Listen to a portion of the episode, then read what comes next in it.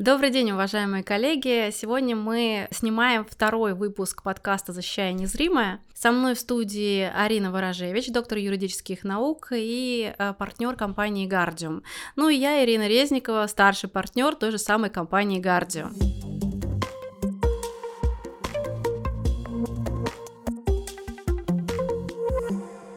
Сегодня мы в продолжении нашей общей тематики серии подкастов э, хотим поговорить о нарушении исключительных прав на маркетплейсах. Напомню, что в предыдущем подкасте, а также на нашем вебинаре мы обсуждали доменные споры, говорили о том, что к ответственности привлекаются солидарно как доменер, то есть владелец доменного имени, так и владелец сайта, если это разные лица. В ситуации с э, маркетплейсами э, вопрос э, тоже достаточно интересный. Дело в том, что они являются владельцами домена и владельцами сайта. То есть по логике доменных споров необходимо привлекать к ответственности именно их. Но э, здесь э, совершенно другое правило действует, и э, именно об этом правиле, об этом исключении мы хотели бы сегодня поговорить. Обсуждать это будем на конкретном примере. Э, мы взяли прям живой кейс, который э, рассматривался судом по интеллектуальным правам буквально летом, который поставил точку в данном кейсе. Итак, сегодня мы обсуждаем кейс по э, восьмой заповеди. Это название истца. Для тех, кто не знает, восьмая заповедь — это «не укради». Э, я об этом тоже до недавнего времени не узнала, но вот, э, к сожалению, пришлось постичь, так сказать, эти сакральные смыслы. И вот общество с ограниченной ответственностью «Восьмая заповедь» привлекает к ответственности ООО «Wildberries». Ну, кто не знает Wildberries, это известный маркетплейс. И при этом в ответчике «Восьмая заповедь» не берет продавца, который предлагал для распространения товар под фотографией фотографии этой самой восьмой заповеди. Значит, на этом моменте по восьмой заповеди и по правилу «не укради» мы проникаемся э, всей остротой мессианского замысла и э, постигаем другие душераздирающие подробности данного кейса. Восьмая заповедь – это э, так называемый серийный истец, который берет в управление э, объекты авторского права, ну, как правило, это фотографические какие-то произведения, популярных авторов, э, которые э, могут распространяться на различных площадках. Вот, например, в данном случае это была площадка маркетплейса, и маркетплейсу не повезло. Это фотографическое произведение, которое находилось под управлением восьмой заповеди, а, было размещено на предложении к продаже продавцом маркетплейса, и под ним, собственно, расположен товар, предлагаемый к продаже – Итак, восьмая заповедь обратилась с требованием к Валберис э, с целью запретить распространение фотографического произведения, а также э, взыскать компенсацию в размере 1 миллион 50 тысяч рублей. Ну и, соответственно, судебные расходы. Первая инстанция апелляции отказали, и вот летом, как я говорила, суд по интеллектуальным правам поставил последнюю точку, тоже отказав в удовлетворении требований, поддержав первую и вторую инстанции. Почему же так произошло? Ну, дело в том, что Wildberries – это информационный посредник. Мы говорили об информационных посредниках применительно к регистраторам доменных имен, но здесь э, несколько иная постановка вопроса, то есть э, вот это явление немножко э, преобразовано в отношении маркетплейсов, э, потому что есть определенные нюансы, в частности, в доказательственном процессе, когда мы привлекаем к ответственности маркетплейсов. А, но, как выясняется, привлечь их к ответственности вот в рамках а, а, определенных договоров просто невозможно. Информационные посредники, кто же это такие? И вот э, для того, чтобы понять, почему, собственно, им предоставляются подобного рода преференции, мы хотели как раз с Ариной и обсудить, какова же история вопроса и э, кто такие информационные посредники. Здесь стоит начать с общих положений о том, что э, субъекты предпринимательской деятельности, то есть лица, осуществляющие предпринимательскую деятельность, они несут ответственность за нарушение исключительных э, прав на безвиновных началах. То есть э, вина не рассматривается в качестве элемента нарушения э, исключительного права. На самом деле это само по себе это положение имеет давнюю историю. В свое время суды э, руководствовались общими положениями э, статьи 401 ГК о том, том, что если нарушение допускается при осуществлении предпринимательской деятельности, то ответственность наступает на безвиновных началах. Затем а, были внесены правки уже в часть четвертую ГК, которые а, предусмотрели, что, ну, опять же, то же самое, что субъекты предпринимательской деятельности несут ответственность на безвиновных началах. А, и практика была а, достаточно интересная, то есть, вот, например, когда там а, предъявляли иски к а, супермаркетам, которые реализовывали журнал, в котором э, были размещены без согласия на то правообладателя чужие фотографии, и понятно, что супермаркет, там речь шла про Ашан, про Горожанку, Октябрьское поле, что они не могли проверить каждую страницу и установить, что действительно ли там используются чужие объекты авторских прав, но при том несли ответственность как раз вот на безвиновных э, нача- на началах риска предпринимательского, и вина в данном данном случае не учитывалось, то для информационных посредников, для них как раз были установлены специальные правила, и вот в соответствии с этими специальными правилами а, они несут ответственность на началах вины. Притом ГК применительно к группам ответственности указал, а, как именно должна в данном случае учитываться вина, то есть какие здесь а, конкретные а, обстоятельства необходимо рассматривать а, судам при решении вопроса о том, том, должен ли информационный посредник нести ответственность или нет. Если это информационный посредник, осуществляющий передачу информации, то в таком случае суд должен, а, во-первых, учитывать, а, что а, это не информационный посредник инициировал передачу этой информации, затем, что не информационный посред... что информационный посредник не вносил каких-либо изменений в передаваемую информацию, и, наконец, что он не знал или не должен был знать о том, что э, вот в тех данных, которые он передает, что там имеет место нарушение исключительных прав. Что касается второй э, группы информационных посредников, к которым как раз у нас относятся э, маркетплейсы, то есть это информационные посредники, предоставляющие возможность третьим лицам размещать э, в сети интернет э, некие информации, сведения, то они несут ответственность, точнее, они наоборот не будут нести ответственность при э, двух условиях. Первое это условие это о том, что они не знали или не должны а, были знать о том, что а, имеет место нарушение исключительных прав в конкретной информации. А второе это то, что при получении а, претензии со стороны правообладателя они предприняли все необходимые меры для устранения соответствующего нарушения. Понятно, что с каждым из этих а, критериев а, возникают те или иные вопросы. То есть, во-первых, как здесь однозначно понять, а какой здесь стандарт доказывания того, что а, информационный посредник в нашем случае а, marketplace а, не знал или не должен был знать о факте нарушения, и здесь встает вопрос о том, в частности, должен ли а, marketplace а, спрашивать у продавцов, которые там будут размещать товары, о том, что а, если у них а, товарный знак, ну если мы говорим про нарушение исключительных прав на товарный знак, то есть представить свидетельство, подтверждение того, что а, у них зарегистрирован товарный знак, и они под своим товарным знаком выступают, либо предоставить информацию о наличие у них а, лицензий, что, в принципе, также в случае с товарными знаками можно проверить с учетом того, что информация о выданных лицензиях отражается в открытых реестрах а, Роспатента. Вот должны ли они а, такое делать. Многие, а, сейчас уже некоторые маркетплейсы, а, они а, требуют от а, продавцов, которые хотят выйти с товаром на маркетплейс, а, требуют а, представления информации, данных о наличии зарегистрированного товарного знака, либо же хотя бы поданы заявки. Ну, заявка, понятно, здесь особо ничего на самом деле не значит, то есть можно подать заявку, в принципе, в отношении абсолютно любого товарного знака, но далеко не факт, что Роспатент вам его зарегистрирует, и у вас возникнут исключительные права, и вы не будете нарушать э, исключительных прав других лиц. Но вот здесь э, маркетплейсы идут, могут идти навстречу. Э, продавцам. А, но вот некоторые строже, насколько я помню, это вот Ламода, в частности, требуют э, зарегистрированных подтверждения сведений о зарегистрированных товарных знаках на продавца.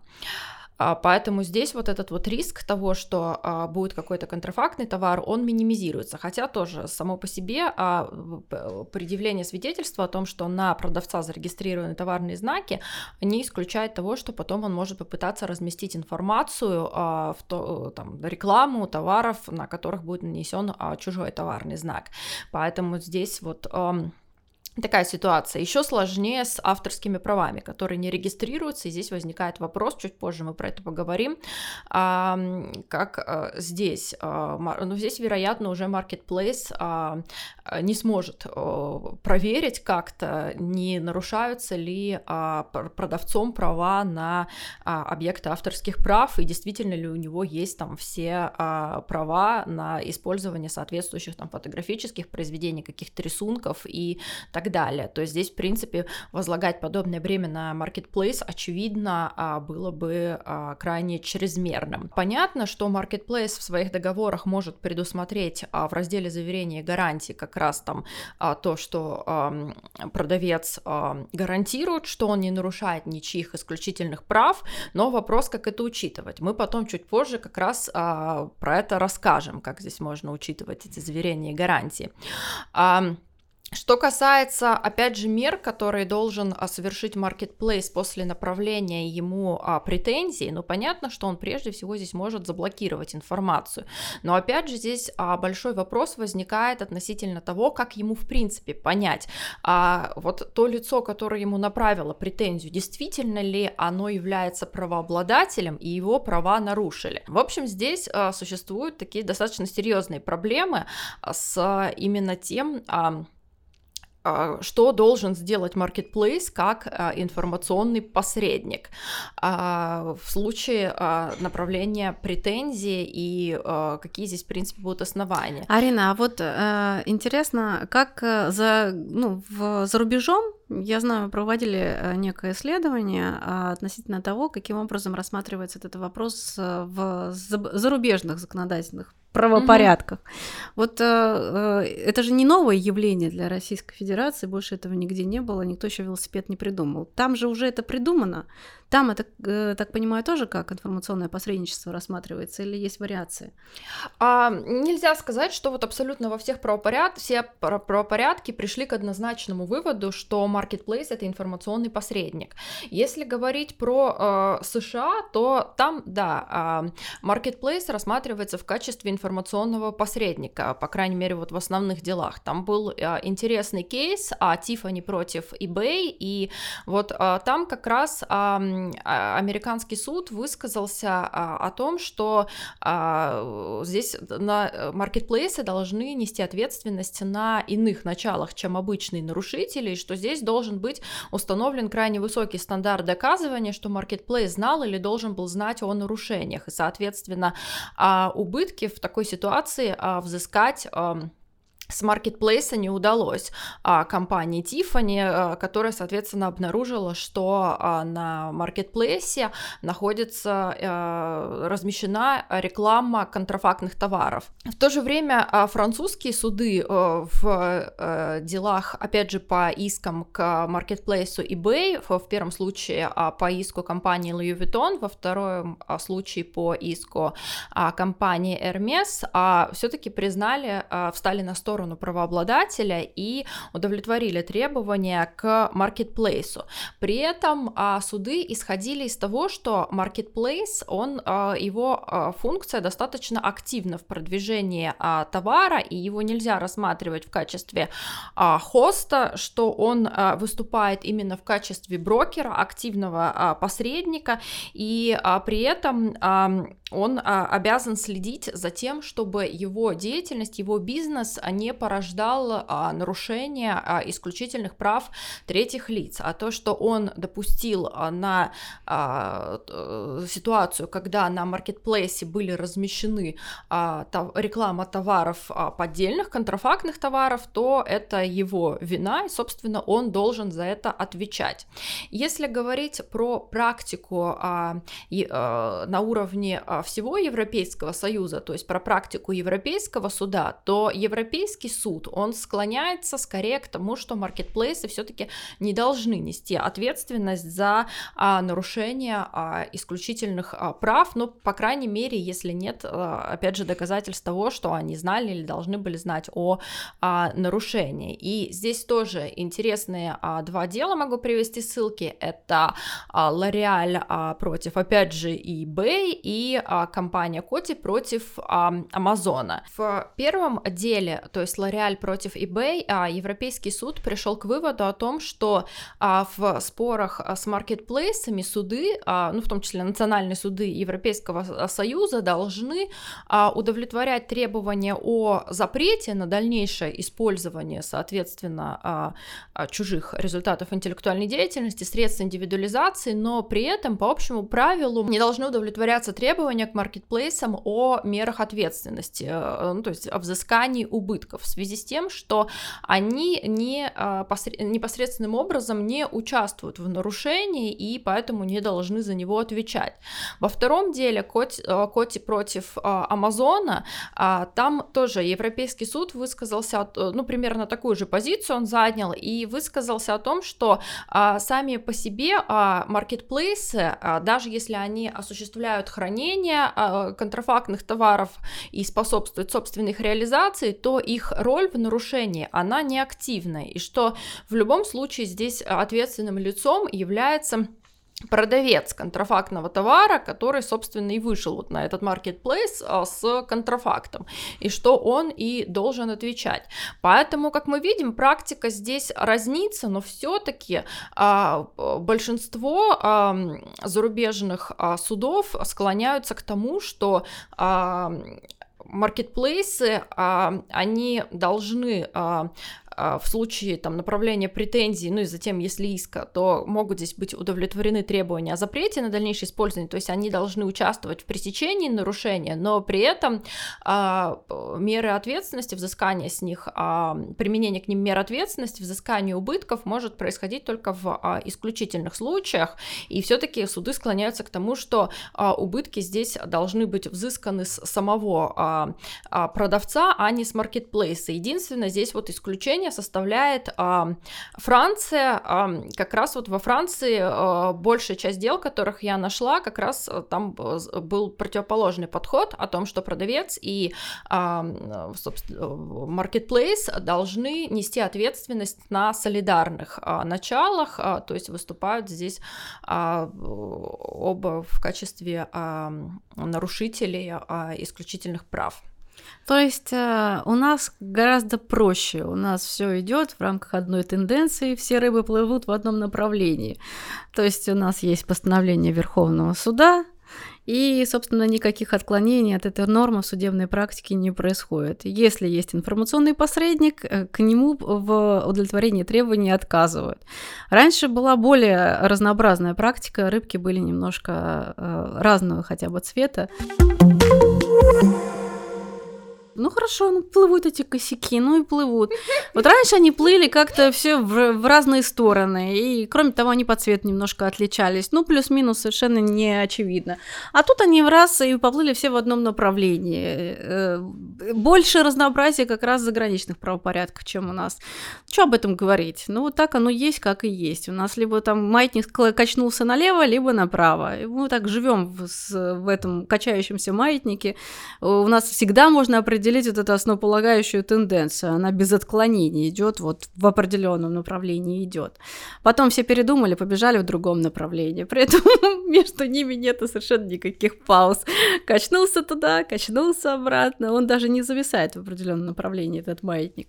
Все бегут, бегут, без остановки. И, кстати, э, небольшая ремарка, когда вы говорили про товарные знаки, э, каким образом маркетплейсы оценивают э, нарушения и как они могут оценить устранить это нарушение. Я вот еще в эру э, до параллельного импорта, помню, обсуждала это с представителями крупных маркетплейсов, э, и э, как я поняла, внутри себя они делают некоторое ранжирование между крупными брендами, которые однозначно придут к ним с претензиями в случае, если возникнут какие-то спорные ситуации, поэтому по этим брендам стопроцентно требуется лицензия, свидетельство о регистрации товарного знака, но свидетельство вряд ли, потому что если это какой-то продавец индивидуальный предприниматель, на который, в принципе, маркетплейсы и, и заточены на малый бизнес все-таки в большей степени, то они вряд ли свидетельство на товар товарный знак Gucci принесут, но, по крайней мере, пускай лицензию приносят о том, что они этот бренд имеют право продавать на территории Российской Федерации. Но сейчас это несколько потеряло актуальность, понятно, исчерпание права, параллельный импорт, и мы живем несколько в иной реальности. Каким образом сейчас э, оценивают э, маркетплейсы вот по крупным брендам, я, честно сказать, не могу. Но что касается э, просто брендов, я не говорю о мелких, да, но ну, брендов, которые регистрируют регистрируют на себя индивидуальные предприниматели. Вот у них э, там ателье, пошив, одежды, они решили придумать какой-то неоднозначный бренд типа «Ромашка», и вот клеят на свою одежду этот бренд «Ромашка». Они могут пойти зарегистрировать, но к ним маркетплейс э, э, претензии предъявлять, ну как претензии, это не претензии, это своего рода там повышенные требования, повышенные стандарты оценки не будут до тех пор, пока не прилетит претензия со стороны третьих лиц о том, что ромашка принадлежит, оказывается, вот этому третьему лицу. Поэтому ну, вот с точки зрения подачи заявок на регистрацию э, товарного знака, я знаю, что многие маркетплейсы так действительно делали, ну хотя бы подайте заявку, но, по-моему, уже даже вот ближе к, э, к эре параллельного импорта это становилось уже неактуальными. Но продолжим дальше по нашему кейсу. Вот то, что сейчас Арина сказала, э, и э, то, что мы можем в целом, в общем, сказать про вину или отсутствие вины со стороны э, маркетплейсов, вот в рамках этого кейса мы очень здорово можем переложить на практику. Вот что делает ответчик в данном случае Wildberries в качестве контраргумента восьмой заповеди? Он ссылается на наличие договора, предмет которого ограничен у него с продавцами. И действительно, здесь достаточно простой договор был. По сути, значит, вот если дословно воспроизвести, это предоставление технических средств для использования площадки для размещения объявления продавцом. Больше ничего в рамках этого а, предмета договора с конкретным продавцом, который разместил эту фотографию, не было. И а, дальше, собственно, пошел доказательный процесс, уже минуя соответствующий предмет договора. Но э, это вот, что называется, в топку отсутствия вины а, маркетплейсы и, соответственно, контраргументы для правообладателя, который захочет прийти к маркетплейсу с привлечением к ответственности. Но а, это не единственный возможный вариант заключения договора вот с таким предметом, потому что на самом деле по практике а, вариаций масса, и кроме того, что они предоставляют, я имею в виду маркетплейсы, какую-то площадку для технического размещения информации о объявлении, это даже рекламой, по сути, не считается, является вот, с точки зрения рекламного законодательства, они предоставляют же большое количество сопутствующих услуг, вот та же логистика, погрузочно-разгрузочные работы, э, товар, ну, э, любая вот, э, любой контакт с товаром, он ставит под сомнение вот этот пункт э, об освобождении от ответственности, потому что когда предмет договора ограничен, то только вот разместите чего хотите, мы вам предоставляем технические средства, как, как, ну, как хост какой-то предоставляем, вот там кладите свое объявление. А дальше, э, собственно, как проверить это мы никак не можем, поэтому здесь, э, собственно, что называется, наша хата с краю. Но это не всегда получается сделать, потому что когда мы расширяем предмет, от, предмет договора, то э, расширяется ли ответственность? Потому что вот этот аргумент «мы не имеем доступа к товару, мы не можем проверить его контрафактность, э, мы не можем проверить э, э, кучу всяких обвязок по исключительному праву», он уже не будет работать, потому что вот они погрузочно-разгрузочные работы, вот он, значит, вот этот агрегат, который возит, и, пожалуйста, доступ к товару в коробках, по крайней мере, как минимум есть. Чисто теоретически Marketplace может на коробках прочитать то же самое, что и таможенная служба. Вот приведет ли вот это расширение расширению предмета договора к расширению ответственности? Ну, здесь, наверное, стоит начать с того, какие, в принципе, здесь могут быть а, договорные конструкции. На самом деле, а, маркетплейсы со своими продавцами взаимодействуют на основе разных, а, посредством разных договоров опосредуют а, отношения. Если брать, например, Wildberries, а, то у них, а, в больш... Э, ну, у них посреднический а, договор а, по своей правовой природе. То есть а, Wildberries заключает с продавцами договор о реализации товара. Притом а, а, в соответствии с ним Продавец поручает Wildberries а, совершить от его имени и за его счет сделки по реализации товаров а, физическим лицам. Притом а, оплату за товары получает непосредственно Marketplace, и после этого он процент определенный а, берет себе, а оставшуюся сумму перечисляет на счет а, продавца. Вот это вот такая конструкция. Если, например, а, говорить про а, Яндекс Маркет, они, ну у них и прямо он называется а, договор на оказание услуг с продавцами. И а, в соответствии с подобным договором а, Marketplace он оказывает а, заказчику, продавцу в данном случае услуги по размещению а, товарных предложений, а, предоставлению ему а, функционала технического, а, который бы позволял ему заключать договоры непосредственно с уже финальными покупателями. Ну и вот также там сюда же идут и услуги по организации приема товара и размещения их на, на складе, складская обработка товара и так далее. Поэтому конструкции здесь разные. Если исходить вот из того, из нашей судебной практики, то э, сейчас суды, они в принципе вот это вот не анализируют при решении вопроса о том, что marketplace, он является информационным посредником, и он не должен нести ответ, и что он несет ответственность, поэтому на началах вины, ну а дальше там уже смотрят, знал он или не должен был знать, и, соответственно, все ли он действия предпринял после получения а, претензий. То есть при решении вопроса о том, а marketplace информационный посредник или нет, то а, суды, по сути, вот а, конструкцию э, договорную между маркетплейсом и продавцами особо и не исследуют.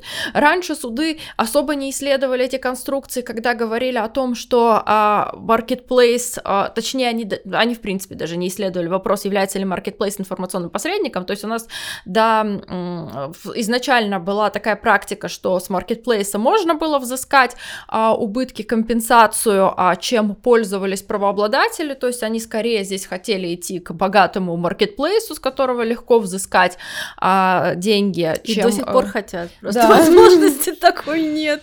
Вот, да, чем к конкретным продавцам. И э, суды э, вот на том этапе, они, в принципе, не рассматривали вопрос информационный, он посредник или нет, и можно там найти дела, и когда к Озону удовлетворялись иски о, о нарушении исключительных прав, собственно, вот при реализации товара через Marketplace. Затем, э, вот, конечно, я здесь не берусь утверждать, первое это было дело или нет, но одно из первых таких ярких, это был по кейс по delivery, и там при том том было нарушение именно а, исключительного авторского права. Фотографии а, еды были размещены вот этим маркетплейсом, а, и выяснилось, что правообладатели этих фотографий не спросили. И он предъявил иск к Delivery Club, и а, суд отказал в удовлетворении иска, сказав о том, что вот Delivery это marketplace, и он, собственно, не, не мог знать, что там, размещено, что там размещаются а, чужие вот эти фотографические произведения без согласия на то правообладателя. А, а дальше, вот сейчас, как уже практика идет, там опять же с тем же самым Озоном а, были прецеденты, мы, кстати, писали как раз про них а, в нашем дайджесте, можно найти там в одном из номеров, как раз рассматривали дело по иску правообладателя к Озону, где суд однозначно сказал, что Озон — это а, информационный посредник. Притом он особо не исследовал, вот какая именно там договорная конструкция. Поэтому, исходя из судебной практики, можно сказать о том, что а, характер договора между а, информационным посредником, а, между маркетплейсом и продавцами а, а, с точки зрения практики значения не имеет. А если обратиться немного к истории вопроса, то вот э, в свое время НКС а, СИПа проводил круглый стол, и вот там обсуждалось а, вопрос как раз нарушения исключительных прав сети интернет, и вот на том этапе СИП, в принципе, хотя там это четко, четкой какой-то позиции не было высказано, но и СИП, и ученые, которые высказывались, то можно было предположить, что они в целом склоняются к тому, что имеет значение все-таки, как именно оформляются отношения ресурсов в интернете, соответственно, вот этой площадки и продавца, что однозначно информационный посредник и однозначно ответственность на виновных началах это те ситуации, когда а, Marketplace а, предоставляет просто площадку под размещение и, соответственно, а, получает свое вознаграждение за а, вот эти вот услуги, за, техни... за возможность,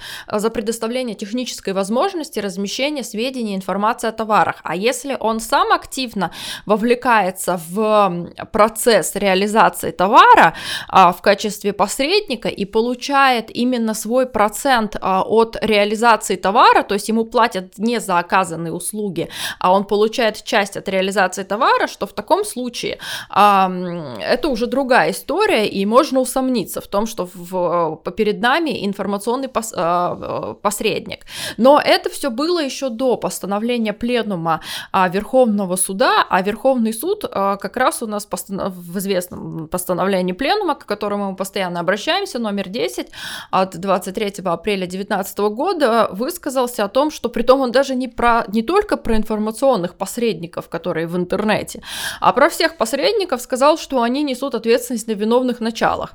Тут, конечно, сразу же возникли вопросы о том, что в ГК-то у нас вроде как норма только про информационных посредников, а здесь он отнес там и а, агенты-то в том числе, которые в, в реальном мире действуют, а не в интернете, и указал, что и для них тоже ответственность будет на виновных началах. То есть а, а, Верховный суд в своих а, разъяснениях а, существенно расширил а, нормы, которые есть в ГК. А, хотя, в принципе, ну, большой разницы, наверное, нет. В интернете это все происходит или посредник выступает в, в, Я да, хотела э, обратить угу. внимание вот на Яндекс Маркет. Меня очень сильно как практика зацепила. Такая разница в договорах с точки зрения возмездности э, между Яндекс Маркетом и маркетплейсом таким как Wildberries.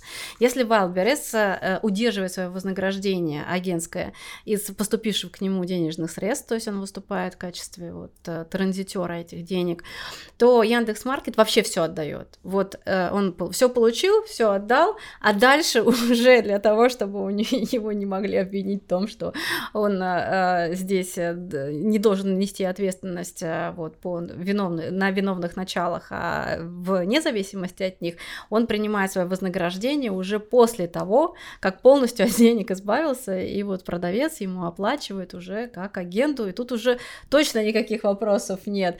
Но тут, конечно, риски у Яндекс Маркета, наверное, которые он может себе позволить по сравнению с Wildberries, но не берусь указывать, потому что продавец же может и не заплатить. Но... Потом, конечно, э, ему там придется торговать на других площадках, а не на Яндекс Маркете, но тем не менее, все равно какие-то убытки придется зафиксировать.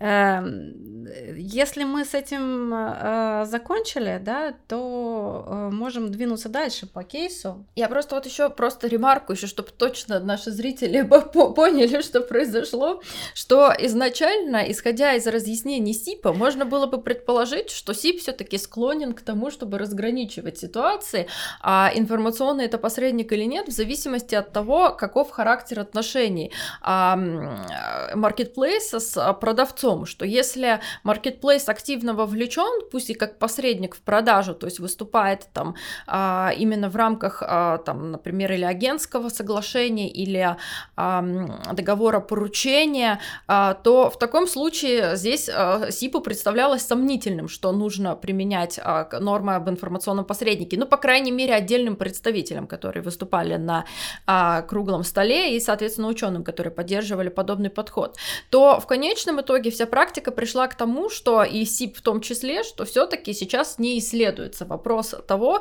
какова там конструкция, что если это marketplace, то, э, ну, по крайней мере, в большинстве дел, вот в последних делах, во всех, которые мы анализировали, СИП признавал, что marketplace является информационным посредником. И это касалось там, вот я уже сказала, Delivery Club, и Озона, и Wildberries, поэтому Видимо, сейчас все-таки такой подход, что э, договорная конструкция здесь э, особого значения не имеет. Ну, то есть суд по интеллектуальным правам перебдел в данном случае, указав на один из аргументов отсутствия э, вины, приведя в пример предмет договора, который не подразумевает э, для Wildberries возможность э, включаться в бизнес продавца даже не важно, какой договор, не важно, какой предмет, э, это не имеет никакого значения с точки зрения основополагающего вывода. Информационный посредник, маркетплейс равно информационный посредник равно э, нет ответственности в отсутствии вины. Но, э, тем не менее, в этом э, кейсе э, не только э, в рамках этого двигался доказательный процесс, не только по предмету договора, там еще несколько было интересных аргументов, которые вошли в итоги постановления суда по интеллектуальным правам. Это прежде всего заверение продавца в смысле статьи 1431.2 Гражданского кодекса Российской Федерации. Э, то есть в правилах использования портала на Wildberries было указание о том, что вот как мы это вот любим говорить, о том, что значит, продавец клянется и божится, что никогда ни при каких обстоятельствах он не, буду, не будет нарушать исключительные права, и все результаты интеллектуальной деятельности, которые таким каким-либо э, любым образом он располагает на технических средствах а, они очищены от э, возможных нарушений в будущем, все исключительные права оформлены надлежащим образом. И, э, собственно, вот эти заверения, я-то думала, вот каким образом можно эти заверения э, стороны применить по отношению к исключительным правам. Я думала, в принципе, что это никаким образом к э, объектам исключительных прав не применимо, ну и абсолютно как бы игнорировала такие возможности. А вот, оказывается, тот результат, который как бы положительный, который можно достичь с помощью включения в договор заверения одной из сторон в рамках исключительных прав. Это оказывается в топку добросовестности э, стороны э, договора, которая взяла соответствующие обязательства. А, соответственно, добросовестная сторона, отсутствие вины, все, что необходимо от нее она сделала. То есть взяла, взяла обещание продавца, что он будет себя хорошо вести. Просто дело в том, что для меня вот эти все заверения изначально э, должны подкрепляться какой-то санкцией. Вот э, ты сделал обещание, Но в случае, если это не соответствует действительности, то, э, значит, тебя постигнет какая-то кара. Ну, например, неустойка или там, то же самое там, возмещение потерь при определенных формулировках. Но оказывается все гораздо проще. Вот достаточно просто поклясться для того, чтобы в дальнейшем использовать это обстоятельство аргументом э, в суде о том, что ты был добросовестным. А, и последний аргумент, э, ну, это обычная история, которая используется в подобного рода спорах. Здесь нет ничего удивительного, никакого ноу-хау. О том, что информационный посредник выполнил достаточно необходимые действия по пресечению возможного правонарушения.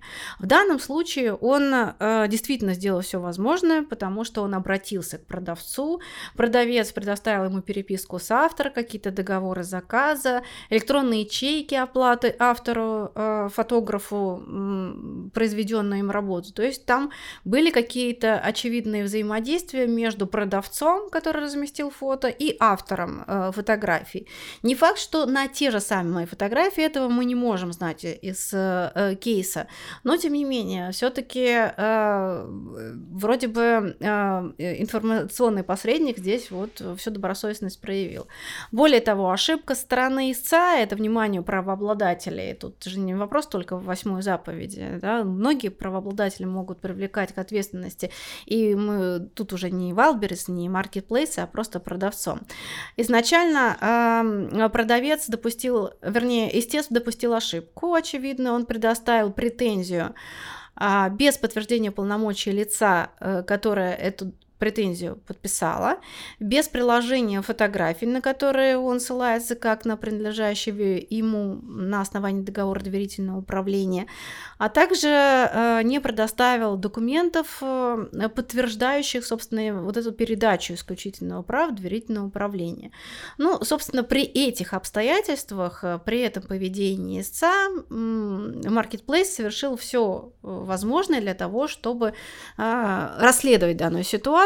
И, кроме того, в, если бы он ограничил каким-либо образом права продавца, то он мог столкнуться с другой ситуацией, когда продавец уже придет к нему с претензиями о взыскании убытков, потому что вроде бы он все предоставил и э, понес убытки в результате того, что Marketplace там, возможно, заблокировал доступ к его товарам, и какое-то время э, реализация была невозможным. Поэтому тут, конечно, тоже э, суд не мог усугубить ситуацию, потребовать каких-либо еще шагов со стороны маркетплейса. Тут он вполне себе добросовестно поступил. Но мы, э, как я говорила в начале, взяли такой объект э, исключительного права, как объект авторского права. Он гораздо сложнее в доказательственном процессе по сравнению с товарными знаками, потому что здесь факт принадлежности исключительного права, он сложнее. А, если товарный знак и исключительное право на товарный знак можно подтвердить просто свидетельством, вот принесли свидетельство о регистрации, или даже достаточно ссылки на открытый источник, потому что все публичные э, источники являются доказательствами для, даже для судебного процесса. И этого, в принципе, достаточно для того, чтобы подтвердить свои права. Но как подтвердить свои права на объект э, э, авторского права? И в данном случае истец, на мой взгляд, предложил очень интересное доказательство, которое я раньше в практике, ну, по крайней мере, своей не использовала и никогда не слышала от коллег, что такое возможно. Он сделал протокол нотариального осмотра просто файла. Файла фотографии и осмотрел вот эту вот часть, которая имеет техническое значение, хэш-сумма так называемая, где указан автор, дата создания файла, э, ну и другие данные, которые могут установить то обстоятельство, что э, он, этот файл, э, впервые возник на технических средствах, принадлежащих соответствующему автору, и, собственно, это произошло раньше, чем было размещено объявление, ну, то есть, как бы здесь есть приоритет, определенный объект авторского права, принадлежащего истцу через вот Э, передачу доверительного управления от автора непосредственного. И э, в, данном э, как бы кейсе не было таких подробностей, я просто посмотрела другой кейс с тем же самым истцом, как я уже упомянула, это все-таки серийный истец, и у него прям каскадно большое количество кейсов, которые в единицу времени постоянно рассматриваются судами по интеллектуальным правам. И, значит, там вот более подробно расписана эта ситуация по э, заверению нотариуса. Потому что когда мы говорим о доказательном процессе на объекты авторского права, действительно это большой вопрос. Что только не прикладывают и переписку, если это служебное произведение внутреннее, заверение нотариальная ящик электронный по... и, значит, акты передачи э, служебных произведений. Ну, в общем, это вот большая проблема доказать принадлежность об... объекта авторского права. А вот тут такой лайфхак. Э, надо попробовать поиспользовать. Это единственное, что у меня такое ощущение, что все-таки любое техническое средство можно как-то поделать, изменить, ну, не техническое средство само, да, а файл, который создан на техническом средстве.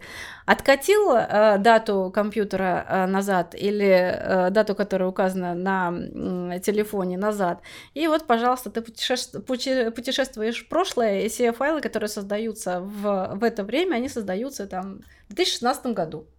Вот я точно знаю, есть такая история, Никому не советую э, использовать это для фальсификации. Мы это используем исключительно для защиты, понимая о том, что такие фальсификации возможны. Но не знаю, может, технические средства сейчас настолько продвинули, что это уже невозможно сделать, э, так как это было возможно в нулевых. Нужно а... нам было снова Илью пригласить. Это отдельный вопрос для Ильи Каноненко. Смотрите наш предыдущий подкаст, на котором он был. Таким образом, истец в данном случае доказал принадлежность ему исключительного права. Э, второй факт, который нужно доказывать, это доказать сам факт нарушения. Вот э, в данном случае тут особой сложности не было, да, по объектам авторского права. Когда мы говорили про доказывание а, принадлежности а, исключительных прав, то здесь все существенно сложнее в случае с а, объектами авторских прав, то в случае с доказыванием нарушений здесь немного посложнее будет а, с товарными знаками. Ну, понятно, что во всех случаях здесь прежде всего необходимо сделать нотариальное удостоверение сайта, ну, то есть вот страница маркетплейса, на которых а, размещена э, информа... Э, размещен а, спорный объект интеллектуальной собственности. То есть это или а, объект авторского права, или товарный знак, ну и, соответственно, вот удостоверить соответствующие скриншоты. Если э, с объектом авторских прав на этом все заканчивается, то в случае с товарными знаками здесь необходимо учесть, что вот в протоколе а, нотариального осмотра а, и, соответственно, вот на скриншоте должны быть запечатлены товары в отношении, на, применительно к которым используется спорный товарный знак, потому что мы помним, что исключительные права на товарные знаки, они а, охватывают а, случаи а, использования сходных до степени смешения товарных знаков, сходных до степени смешения обозначений в отношении однородных а, товаров, поэтому нужно, собственно, собственно, показать в отношении а, каких товаров используются соответствующие товарные знаки. Вообще про это дело можно подробнее посмотреть, опять же, в нашем дайджесте. Это я уже точно могу назвать номер, это будет номер 19, вот буквально на днях он выйдет. Поэтому все реквизиты и какие-то детали, которые, возможно, было сложно воспринять на слух, можно будет увидеть там. А найти наш IP дайджест можно э, в нашем телеграм-канале «Защищая незримое». Пожалуйста, приходите, там много полезных э, материалов. А возвращаясь к этому кейсу, я хотела бы обратить внимание на то обстоятельство, что в данном случае истец богатый, он может позволить себе, видимо, нотариальный протокол. А, это не обязательная э, ситуация, да, не обязательно нотариально заверять э, протоколы, э, скриншотов, можно просто скриншоты принести в суд. Угу. Более того, как мы знаем, суд в силу статьи 71 АПК РФ имеет право оборзеть, то есть обозреть доказательства по ходатайству любого лица, участвующего в процессе. То есть при вас чисто теоретически суд имеет возможность посмотреть открытый источник, прослушать аудиозапись, посмотреть видеозапись. В некоторых кейсах у меня такое было, когда мы слушали и смотрели видео произведения. Но это не частая ситуация, все-таки скриншотами просьба обзавить, обзавестись, если уж вы решили привлекать к ответственности, надеюсь, не информационного посредника, а действительно лицо, которое можно привлечь к ответственности. В частности, в данном случае это продавец, который разместил фотографию. Ну и за кадром этого кейса остался вопрос расчета компенсации. Она здесь достаточно интересная. А, как я упоминала, было предъявлено миллион пятьдесят э, тысяч рублей. А, всего было 15 фотографий, и, э, видимо, посчитали по стоимости 70 тысяч, если я на калькуляторе свела, за, кажд... за нарушение по каждой фотографии. Но мы постараемся раскрыть этот вопрос на нашем э, вебинаре. На данную тему мы собираемся провести вебинар, где консолидируем всю информацию, которую вы сегодня услышали. Ну и э, плюс дадим практические советы. Надеюсь, кому-то будет полезно э, с учетом нашей достаточно большой практики. И э, смотрите опять-таки за анонсами на нашем телеграм-канале «Защищая незримое». Там мы разместим информацию о предстоящем вебинаре. Наш подкаст будет доступен в аудиоформате. Ссылки на площадки э, в описании к этому видео. Подписывайтесь на наши ресурсы, ставьте лайки и до новых встреч! thank you